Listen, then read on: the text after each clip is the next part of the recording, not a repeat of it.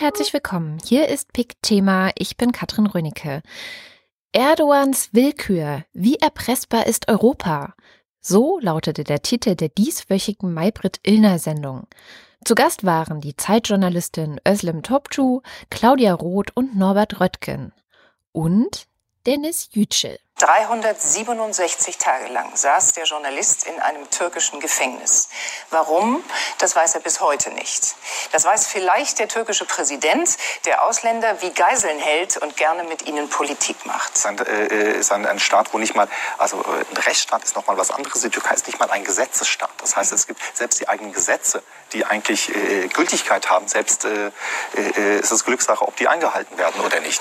Die merken gar nicht mal mehr, was die, die wie sehr die sich blamieren. Das war und äh, offenbar hatten die das so geplant, dass Binali Yildirim dann auf der Pressekonferenz verkünden kann, übrigens, der Südgel ist raus. Und die merken nicht mal mehr, wie sehr sie sich damit blamieren, wie sehr das ganze Gerede von die Türkei ist ein Rechtsstaat und so weiter, äh, wie, der, wie, wie sehr sie sich selber damit der Lüge überführen. Das merken die nicht. Aber natürlich hat sich äh, äh, das Erdogan-Regime äh, aus politischen und wirtschaftlichen Gründen einen Profit davon versprochen, sie freizulassen, weil sie, mit, äh, weil sie mit den USA sich völlig überworfen haben und sich zugleich mit Europa und den äh, wirtschaftlich, politisch führenden Ländern äh, der EU, Deutschland zugleich so über Kreuz zu liegen, dass so viel, so viel Krach kann sich selbst Erdogan nicht leisten sagte Denis Yüce bei Maybrit Illner und damit sind wir mitten in unserem Thema. Wie kann, wie soll Deutschland, wie kann Europa mit der Türkei jetzt umgehen? Wie geht man mit einem Land um, das, wie Dennis Yücel sagt, sich wie eine Gangsterregierung verhält, das politische Geiseln hält? Warum fließt denn das Gangster?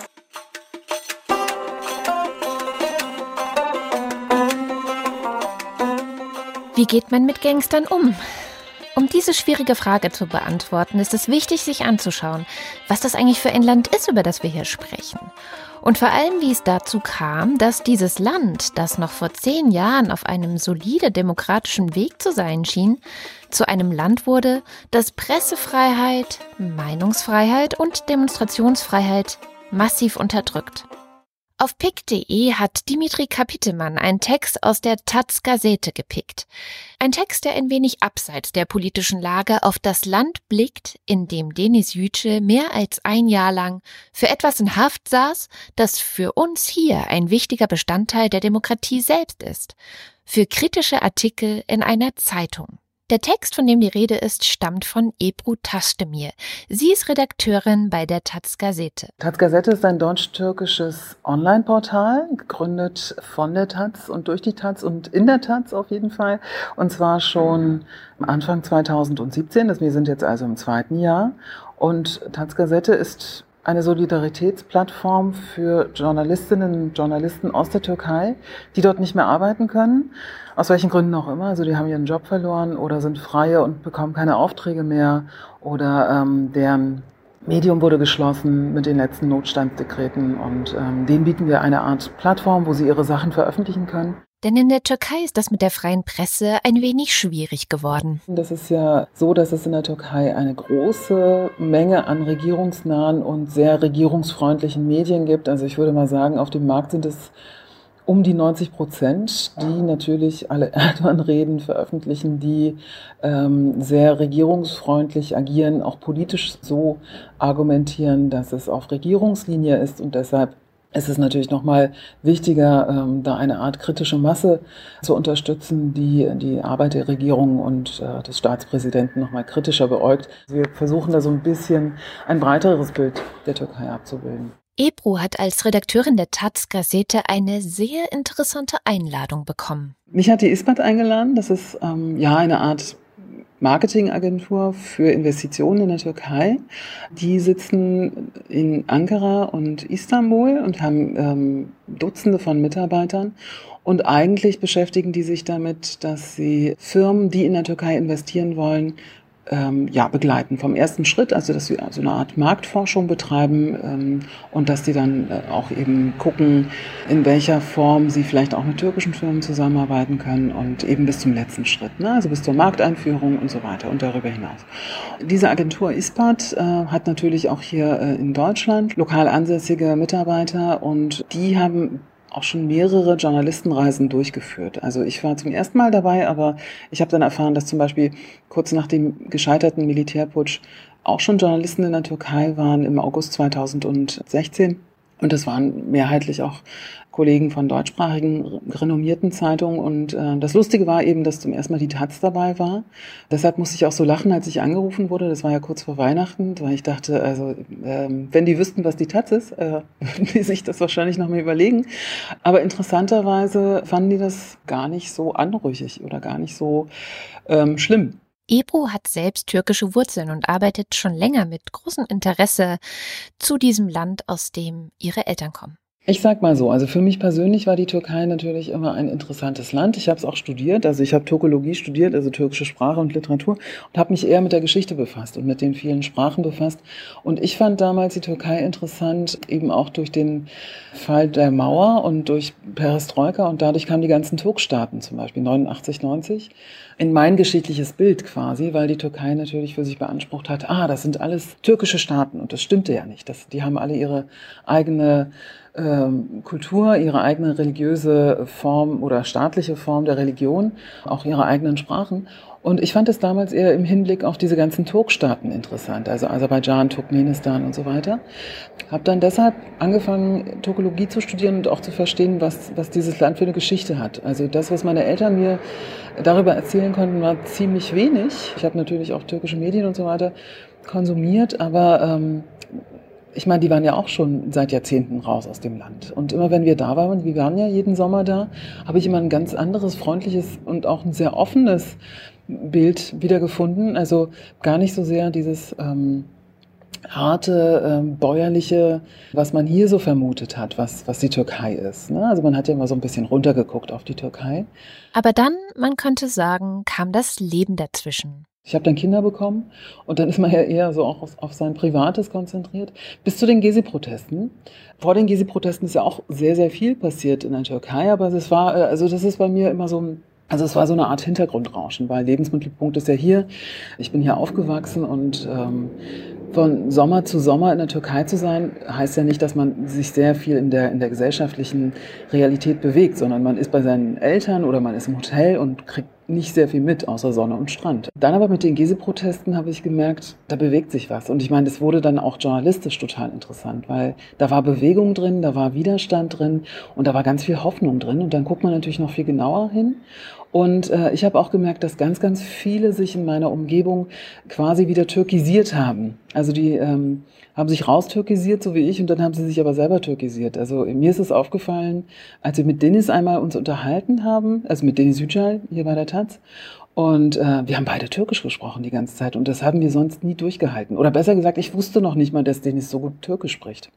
Wir wussten es einfach nicht voneinander, weil es total uninteressant war. Aber da haben wir gemerkt, äh, wir haben doch eine ganz schöne emotionale türkische Seite, die man natürlich auch journalistisch ähm, einsetzen kann. Und das ist ja dann auch passiert dann im Sommer 2013. Alle, die ich kannte, alle deutsch-türkischen oder türkischstämmigen Journalisten, die ich kannte, sind in die Türkei geflogen und haben berichtet.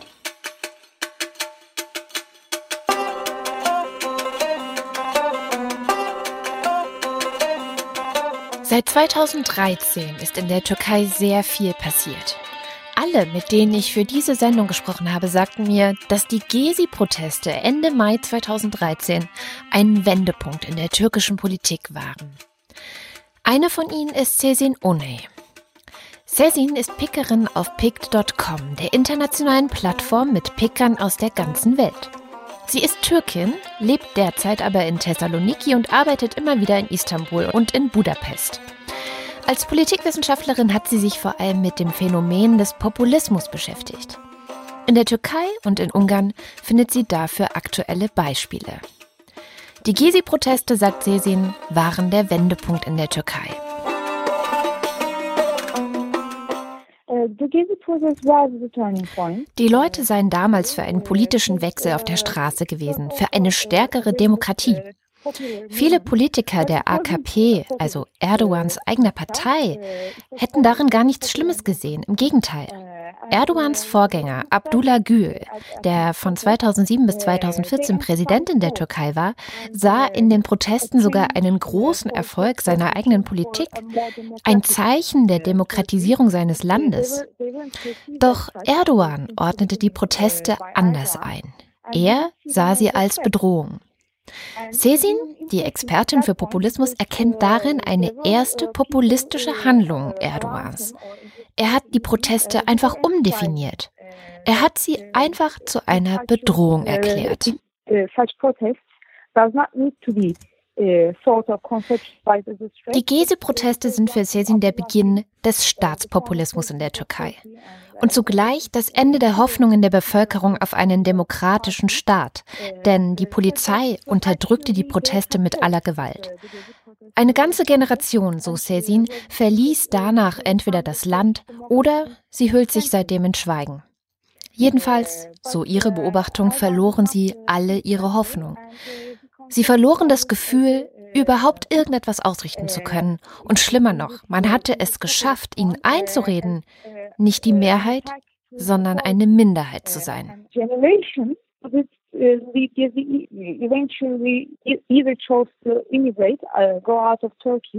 or just uh, stay silent. And they lost the hope, which is the most important thing. They lost the sense that they are the majority.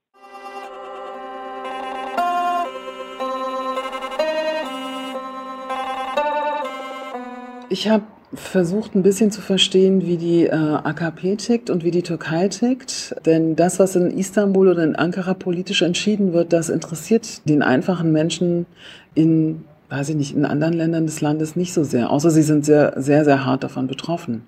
Aber ähm, wenn ich mit Leuten mich unterhalten habe auf der Straße, dann war es so, ja, Gut, Militärputsch war in Izmir zum Beispiel kein Thema, weil das war ja hauptsächlich in Istanbul und Ankara. Und natürlich guckt man in erster Linie darauf, dass es einem selber gut geht.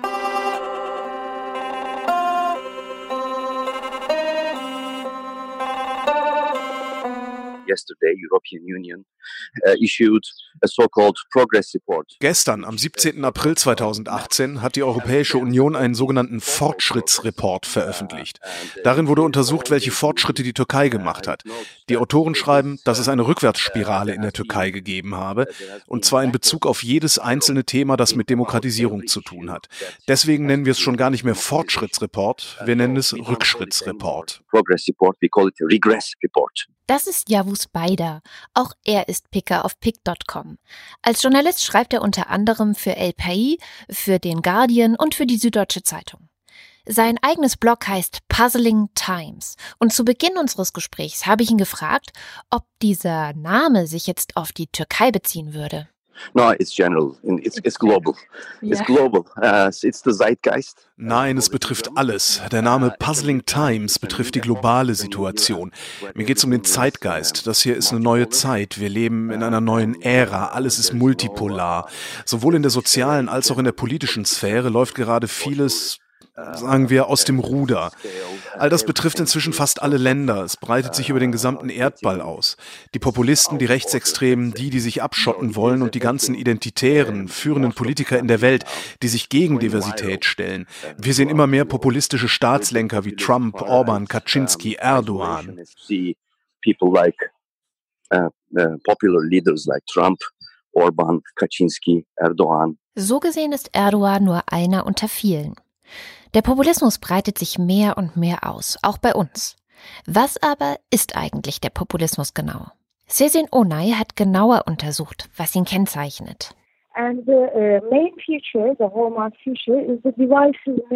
Das Hauptkennzeichnen von Populisten sieht sie darin, dass den Leuten etwas vorgespielt wird, mit dem Ziel, die Gesellschaft in zwei Gruppen zu unterteilen. Erstens die braven Leute und zweitens die korrupte Elite. Diese Elite muss gar nicht notwendigerweise wirklich die Elite dieses Landes sein, aber sie werden als die Korrumpierenden dargestellt und auch als Verräter am Vaterland. Sie werden als Feind identifiziert und das Volk, das soll nun im Rahmen eines neuen Nationalismus dafür kämpfen, das eigene Land wieder zurückzubekommen. Es wird also ein Kriegsschauplatz inszeniert. Und genau das, sagt Sesin Onay, sei die wichtigste Strategie des Populismus. So, this is a world. Das ist eine neue Welt. Und das Ganze betrifft vor allem die demokratischen Länder mit einer etablierten Rechtsstaatlichkeit. Sie erleben eine große Erschütterung und stehen enorm unter Druck.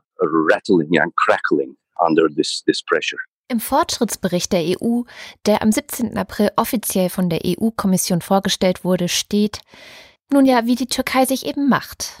Wörtlich, die Türkei hat sich mit großen Schritten von der Europäischen Union entfernt. Die Türkei bekunde zwar in Worten, dass sie den EU-Beitritt wolle, sie unterstreiche dies aber nicht gerade mit ihren Taten. So sieht man es zumindest in Brüssel. In der Türkei reagierte man, wie so oft, trotzig. Vor allem muss man ja dann Selbstkritik üben und ich glaube, das ist eine der Sachen, die äh, Regierungen an sich sehr schlecht machen können und die türkische Regierung macht es gerade sehr, sehr schlecht. Also äh, Selbstkritik zu üben, als dieser EU-Bericht dann veröffentlicht wurde, also die Reaktion wieder von der türkischen Regierung, dass die das nicht juckt, was die EU da veröffentlicht. Das zeigte dann auch wieder so eine Art, also Abkehr eben von der EU und auch Abkehr von den starken Ländern der EU und dazu gehört ja Deutschland auch. Das ist so eine Art Trotzreaktion, mit der sie sich aber ins eigene Fleisch schneiden letztendlich. Vor allem hängt die Wirtschaft und somit viele Arbeitsplätze in der Türkei damit dran. Und während Erdogan politisch poltert, versuchen die Marketing-Experten der ISBAT ein ganz anderes Bild der Türkei zu malen, während sie Journalistinnen wie Ebru durch das Land schippern, um zu zeigen, was für ein toller Wirtschaftsstandort die Türkei doch sei wenn sie nämlich versuchen, Investoren und Firmen in das Land zu holen. Also ich bin ja wirklich hingefahren und wurde dann mit lauter Wirtschaftszahlen ähm, beworfen, mit denen ich gar nicht so viel anfangen konnte. Und ich dachte, ja, toll, super, also wenn ihr das hier alles schafft, großartig.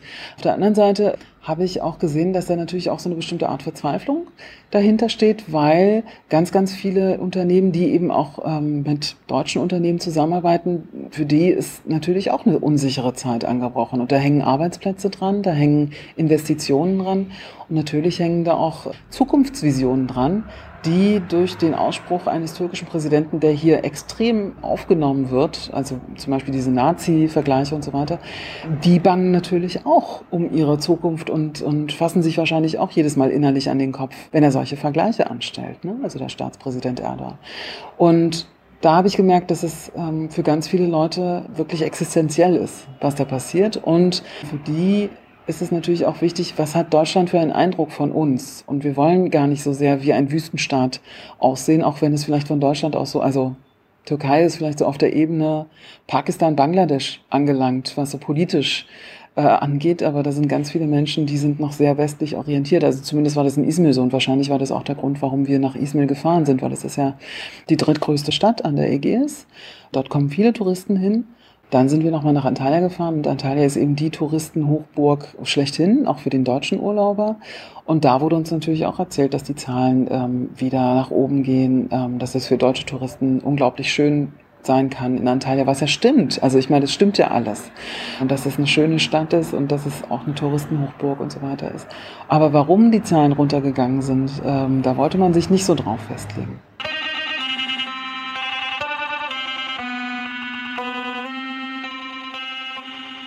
Wenn man nicht gerade in den Touristenhochburgen Izmir und Antalya die schillernden Seiten der Türkei gezeigt bekommt, sieht es düster aus. Über die politischen Entscheidungen unterhält man sich vielleicht abends am Abendessentisch, aber mehr ist dann auch nicht. Also so direkte Einschränkungen hat der normale Bürger in der Türkei nicht. Das muss man dazu sagen. Aber natürlich auf der politischen Ebene, sobald man sich politisch äußert und betätigt, äh, ist das nochmal eine andere Nummer. Das ist eben auch das Fatale daran. Ne? Also diese Angst, die da verstreut wird, es ist schon äh, so, dass sich viele auch nicht trauen, sich zu äußern, öffentlich zu äußern. Also man kommt eher über die Schiene, wie geht es Ihnen ja eigentlich, was macht, also wie geht das Leben voran und so weiter. Wenn man dann so ein bisschen politisch sich versucht zu unterhalten, dann merkt man schon, also entweder kriegt man Augenrollen zurück oder, ähm, oder man kriegt wirklich sehr harte Äußerungen, aber dann im Nachhinein wird dann gesagt, ja, aber schreibt das nicht und so laut würde ich das auch nirgendwo sonst sagen oder so. Ne? Also das ist, es ist schon so, dass da so eine Art Angst installiert wird innerhalb der Gesellschaft. Aber es ist ja nicht so, dass sie nur dort installiert wird oder so eine schleichende Angst installiert wird, sondern es ist ja auch hier. Also das merke ich auch hier in Berlin, wenn ich mich irgendwo hinsetze. Klar guckt man sich um und guckt, äh, wer sitzt am Nebentisch oder man ähm, unterhält sich über politische Dinge eher, wenn man im, in einem geschützten Rahmen, also bei sich zu Hause ist zum Beispiel. Also es ist schon so, dass man anders damit umgeht seit den Gezi-Protesten und vor allem nach dem Militärputsch, nach dem gescheiterten. Mhm. After the coup d'etat, Seit dem blutigen Putschversuch 2016, der viele Tote nach sich zog, ist Folter im Land weit verbreitet. Das sagen uns die Vereinten Nationen und Human Rights Watch. Doch die meisten Medien schlafen. Die letzten alternativen Medien wurden aufgekauft, der Rest ist im Exil. Die Türkei ist Anführer dieser weltweiten politischen Rückwärtsspirale und das schon seit den Protesten im Gezi-Park 2013. Das ging erst schleichend los, aber seit 15 Monaten etwa, seit dem Putschversuch, hat das Tempo stark angezogen. Wir rasen High Speed auf ein autoritäres Regime zu. very, very high speed now, going towards um, sort of a well uh, consolidated authoritarian system.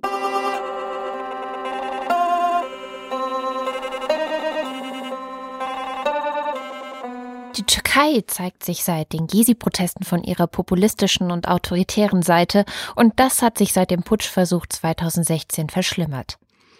Aber wie kann und wie sollte die EU mit so einer Türkei jetzt umgehen? Also ich plädiere ja schon seit Jahr und Tag für den EU-Beitritt, aber das scheint jetzt noch viel weiter in die Ferne gerückt zu sein, weil mit einem EU-Beitritt hat man die vernünftige Seite der Türkei am Tisch. Also das sind dann eben diese ganzen EU-Verhandlungskandidaten, die in der zweiten und dritten Reihe stehen und eben auch diplomatisch ausgebildet sind und auch international ausgebildet sind. Dieses Getöse, was wir jetzt hören aus der Türkei, da muss man sich klar machen, dass es eher in die Innenpolitik zielt. Also, dass man eher den starken Mann markieren möchte, weil man eben innenpolitisch vielleicht doch nicht so ganz sicher ist.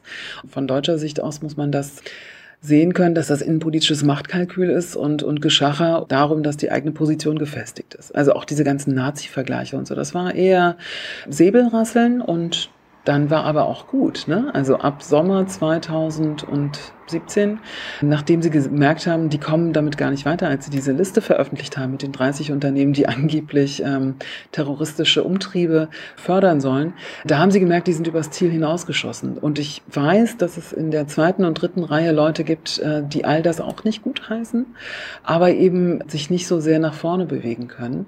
Und so muss man das wahrscheinlich auch sehen. Es gibt vernünftige Leute, es wird auch weiterhin vernünftige Leute geben und die muss man eben unterstützen. Auch Sezin One berichtet, dass die Mehrheit der türkischen Bevölkerung sich den EU-Beitritt wünscht. Still, by the way, the Turkish population uh, does support EU membership according to the polls. Uh, and it's increasing. The support is uh, once again increasing. Die Unterstützung steigt sogar. Die Mehrheit. Aber, so Sezin, die Leute glauben nicht, dass es jemals wirklich passieren wird.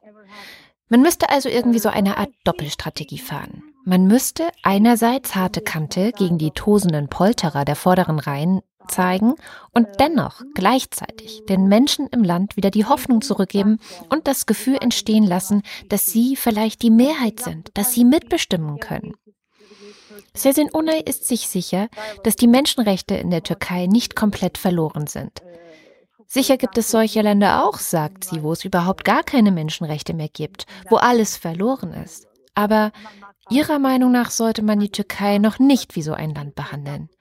Sie befürchtet, dass sie sich dann in genau so ein Land erst verwandeln könnte. Für Sesin kommt es darauf an, jetzt die Chance zu nutzen, dass es in der Türkei eine Mehrheit gibt, die sich Demokratie wünscht, auch wenn diese Leute für uns nicht wirklich sichtbar sind.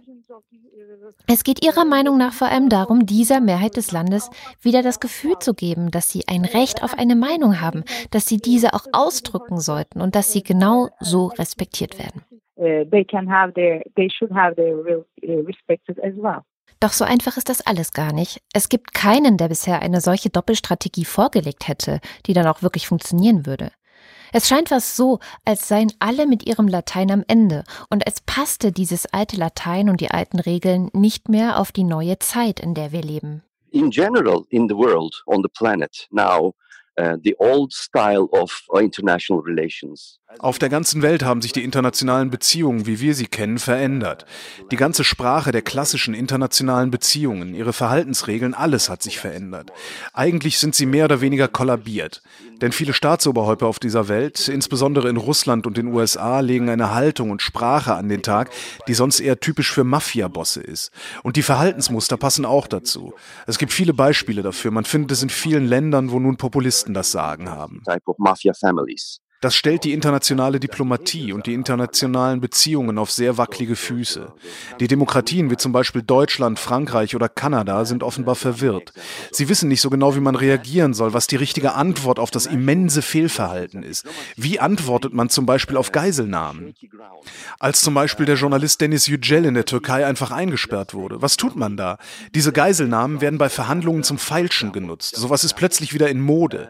Aber die Antwort von Ländern wie Deutschland oder Frankreich war sehr schwach. Increasingly thuggish behavior. Und das ist ein großes Dilemma. Wie soll man angemessen auf so ein illegales und unmoralisches Verhalten antworten? Hier stehen sich Appeasement und Grobheit gegenüber und es zeigt sich, die Appeasement-Politik funktioniert nicht. Im Gegenteil, je mehr man in der Auseinandersetzung mit einem Land, in dem sich ein autoritärer Führer an der Spitze befindet, mit Appeasement kommt, desto mehr wird sich das Land erlauben und über die Stränge schlagen. Und genau das war jetzt lange das Verhaltensmuster in den Beziehungen der Türkei mit westlichen Demokratien. and democratic Western democrat Western European democratic countries.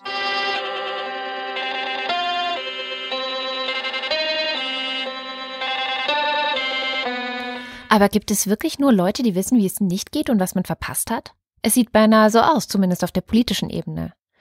Doch wie Ebro schon andeutete, vielleicht ist die Wirtschaft und ihre eigentliche Verzweiflung, die hinter dem Gepolter des Präsidenten ein bisschen verloren geht, genau der Angelpunkt. Vielleicht muss man wirtschaftlichen Druck machen. Dennis Yücel stimmt ihr dazu. Weil ich glaube, die, die Mittel, das, was die Bundesregierung auch tatsächlich machen kann und oder nicht machen kann, da darf man sich auch nicht zu viel auch dabei äh, versprechen. Und, und stattdessen sind etwa 7000 deutsche Firmen in der, in der Türkei äh, tätig. Da würden Sie sich eine andere Da würde ich Haltung mir- da und würde ich eine mir andere echte Haltung, äh, Opposition wünschen. wünschen? Natürlich, natürlich, eine Firma ist keine NGO und ihr Daseinszweck ist ein anderer, aber trotzdem, glaube ich, hat man auch als Unternehmen auch eine, eine gesellschaftliche Verantwortung und hat auch eine gesellschaftliche Verantwortung in dem Land, in dem man, in dem man tätig ist. Dennis hätte sich gewünscht, dass die Firmen, die auch in der Türkei ansässig sind, eine Art Anzeige geschaltet hätten, um sich für ihn einzusetzen. Ich glaube, eine solche Anzeige mit, mit Unterschriften von Firmen wie Siemens, die in der Türkei sehr, sehr groß engagiert sind, das hätte, glaube ich, die Gegenseite, das wäre eine Sprache gewesen, die das Erdogan-Regime äh, sehr gut versteht. Und auch Yavuz Beider schwebt eine Lösung vor, die auf bestimmte Wirtschaftsbosse abzielt. I think what should be done is Was ich denke, was getan werden sollte? Ich denke, dass Sanktionen die Antwort sein sollten. Sanktionen gegen all diese autoritären Führer und ihre korrupten Zirkel in der Wirtschaft und in den Ämtern. Gezielte, zeitlich befristete und punktuelle Sanktionen, die ganz genau treffen. Zum Beispiel, wenn ein Wirtschaftsboss aus dem Zirkel eines autoritären Führers schmutzige oder korrupte Geschäfte macht oder gegen ein UN-Embargo verstößt, den muss man gezielt herauspicken und ausgrenzen. Man muss wirklich die Botschaft senden, so geht es nicht für immer weiter. Nur auf diese Weise kann man dieses Kräftemessen beenden, bei dem der Grobian derzeit immer gegen den Höflichen gewinnt. Ob man da gleichzeitig mit dem EU-Beitritt winken sollte, so wie Ebro es meint? Unbedingt. Unbedingt. Unbedingt. Ja. Klingt schwierig. Aber Weil dann hat man nämlich die Leute an einen Tisch und sobald man eben die Stühle umschmeißt und nicht mehr an einem Tisch sitzt, hat man diese Dialogform nicht und das kann man sich gar nicht leisten. Also ich finde, Deutschland kann es sich nicht leisten, eben auch wegen den ganzen Türkei-Stämmigen hier, das sind über vier Millionen. Deutschland kann es sich überhaupt nicht leisten und die Türkei kann es sich eigentlich auch nicht leisten, eben weil diese ganzen Finanzinvestitionen total wichtig sind, vor allem, wenn die aus Deutschland kommen. Allein schon aus der aus dem Blickwinkel können sich das beide Seiten nicht leisten.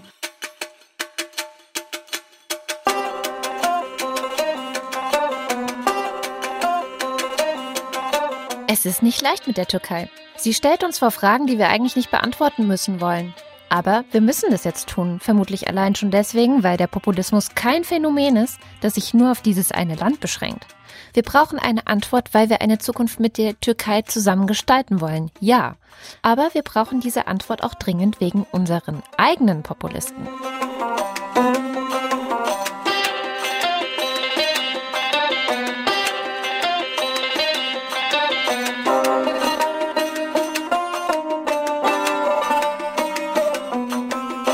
Das war Pikt Thema. Wenn euch die Sendung gefallen hat, dann schreibt das doch gerne in die Bewertungen bei iTunes und hinterlasst uns einen Kommentar auf podcast.pikt.de. Wir hören uns in zwei Wochen wieder und bis dahin empfehle ich euch den aktuellen Pikt Hintergrund, ein Podcast von Florian Scheirer, in dem es diesmal um die Hacker im Regierungsnetz, um Nazi-Rufe beim Länderspiel und um norwegische Reporter, die gegen einen Kinderpornoring kämpfen, geht. Harte Themen, hört aber trotzdem mal rein. Ihr findet den Pikt Hintergrund Podcast bei Detektor FM und in eurem Podcatcher. Mein Name ist Katrin Rönecke. Bis zum nächsten Mal.